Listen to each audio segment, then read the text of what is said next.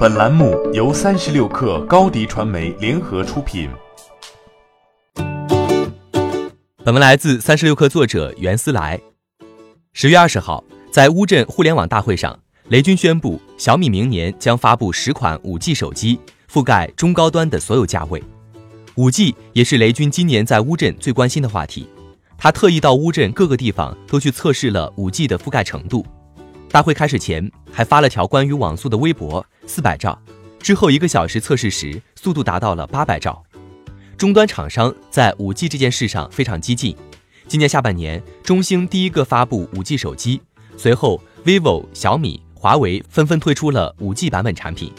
vivo 的 iQOO 和小米九 Pro 更是将价格拉到了四千元以下。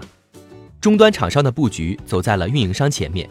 国内目前五 G 基站刚刚开始建设。全国不过十多万座，大城市中也只有少数区域或街道可以体验到五 G，并且未来究竟是使用 NSA 还是 SA 组网模式也不确定。雷军如此表示，行业内都担心明年四 G 手机卖不动，这个步子想不转都不行。但运营商建设基站还需要时间，短期内用户还没有办法享受到五 G 的红利。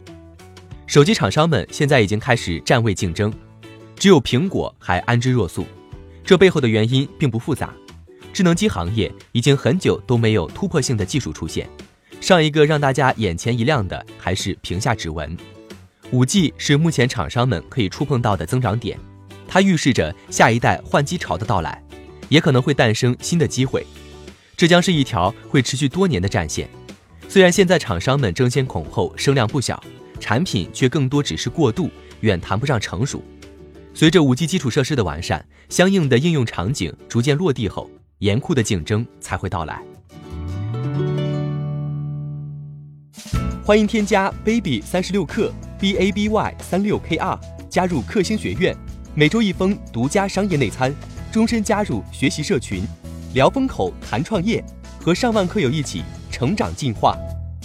高迪传媒，我们制造影响力。商务合作，请关注新浪微博高迪传媒。